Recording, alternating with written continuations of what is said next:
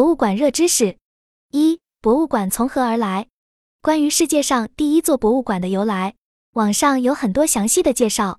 公元前四世纪，马其顿的亚历山大大帝把在跨欧亚非大帝国的军事行动中搜集和掠夺来的许多珍贵的艺术品和稀有古物交给他的老师亚里士多德整理研究。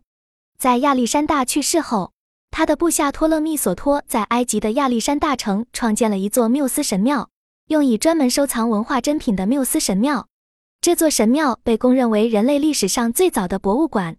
博物馆一词也就由希腊文的缪斯演变而来。而现代意义上的第一座博物馆是非常著名的大英博物馆。大英博物馆创建于1753年，是全世界第一个对公众开放的大型博物馆，藏品非常丰富，至今也仍是全球排名前三的博物馆。二国内外著名时尚博物馆展览知多少？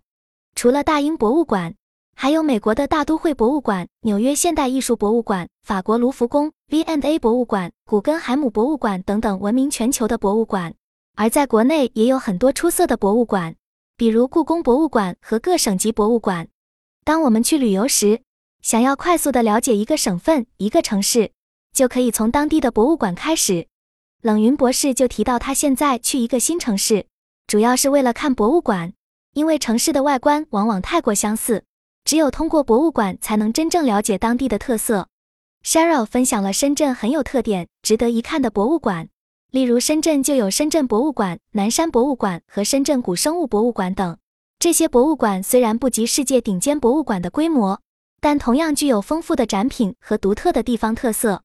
大家是否知道我们国家的第一座现代化博物馆是哪里呢？我们中国的第一座现代意义的博物馆是始建于一九三三年的南京博物院，其前身为国立中央博物院。三、逛博物馆为什么有意思？大家认为逛博物馆最有意思的点是什么？石花认为逛博物馆最吸引人的是见到自己从未见过的事物，开阔眼界。冷云博士认为最有意思的是知识的拓展和重温历史，而我则分享了自己在博物馆里的感受。在博物馆中，我能感到心灵平静。看着保存了数千年的物品时，可以感到一种冥想般的快乐。在博物馆里，我们可以看到各种闻所未闻的物品，了解千百年前的历史，感受到穿越时间的震撼。大家去过时尚博物馆或者看过时尚展览吗？冷云博士提到，英国 V N A 博物馆和美国大都会是全球两家最有影响力的时尚博物馆。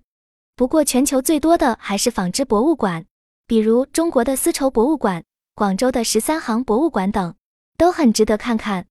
一些品牌公司也会建立博物馆，比如深圳的易之汇时尚博物馆，雅莹也有自己的博物馆。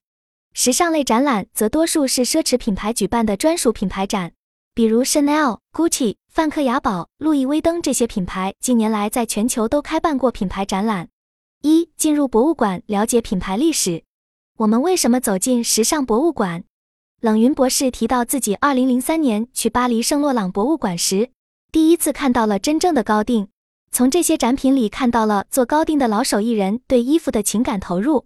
Sandy 则提到，自己看过的时尚展览都是品牌展，主要围绕产品品牌历史呈现。最初看时尚展，我是抱着纯粹的好奇。二，进入时尚博物馆，提高自己的审美品味。冷云博士分享了他访问博物馆的目的。主要是为了学习历史和欣赏美，这体现了博物馆作为知识和美学教育场所的重要性。石花则表示，对于展品的美丽和价值深感惊叹，这反映了博物馆如何激发人们对美和价值的深层次思考。我自己的体验则更偏向于心灵上的宁静和好奇心的满足。对于时尚展览，我的兴趣更多是出于对奢侈品牌的好奇。这两年博物馆大热，博物馆文创也成了热门创收单品。各种文创联名也带动了博物馆的热度。现在河北博物院在跟 V&A 合作展览，文创比博物院自己的文创确实要好。我有同事专门跑去买文创，也给河北博物馆带来了一波流量。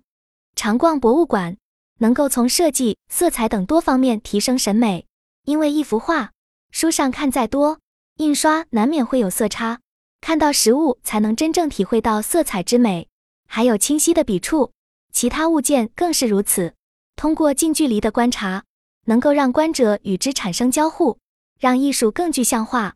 观展实用指南：一、观展小贴士。在讨论如何提升博物馆观展体验时，大家分享了一些实用的小贴士。这些建议不仅有助于避免人潮拥挤，还能加深观展的理解和欣赏。首先，尽量避开人流高峰期，如周末和假期。二三年八月份在苏州博物馆新馆的经历表明，过多的人流会严重影响观展体验。三 D 建议，如果时间允许，尽量选择工作日去看展览，这样可以享受更加宁静和专注的环境。或者是选择在周末比较早的时间去观展，人也会相对较少。蓝贝和石花提到了观展前的准备工作，建议提前了解展览内容和特色，做好攻略，从而有针对性的观看，这样可以在有限的时间和体力内，集中注意力观赏最感兴趣的展品。Sheryl 提到，如果遇到人多的情况，可以直接去看镇馆之宝或者重点展品，这样可以确保至少看到最重要的部分。关于是否使用导览服务，意见有所不同。有些人喜欢自己看展览，自己查资料，比如石花；而其他人则倾向于听专业的讲解，以获得更深入的理解。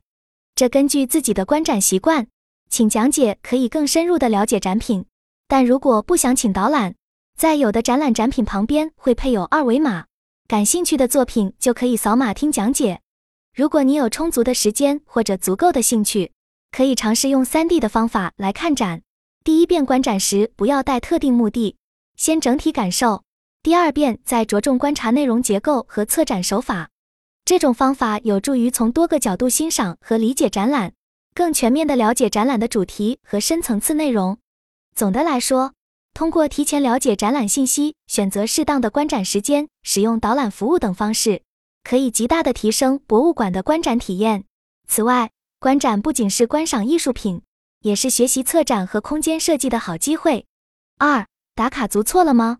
随着博物馆的热度越来越高，看展打卡的现象也越来越多。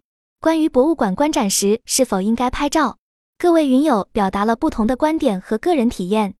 Cheryl、石花和我都倾向于，只要馆内不禁止拍照，大家都会拍照。一方面希望通过照片记录自己的博物馆体验。另一方面，也可以记录一些难得一见的展品。当然，也有人更愿意第一次观展时不拍照，以免分散注意力，等第二次再回来，重点在拍照。但有的网友仅仅只为了拍照而来，则可能会引起其他观展者的反感，尤其是当他们为了拍摄而挡住展品时，会给他人带来不好的观展体验。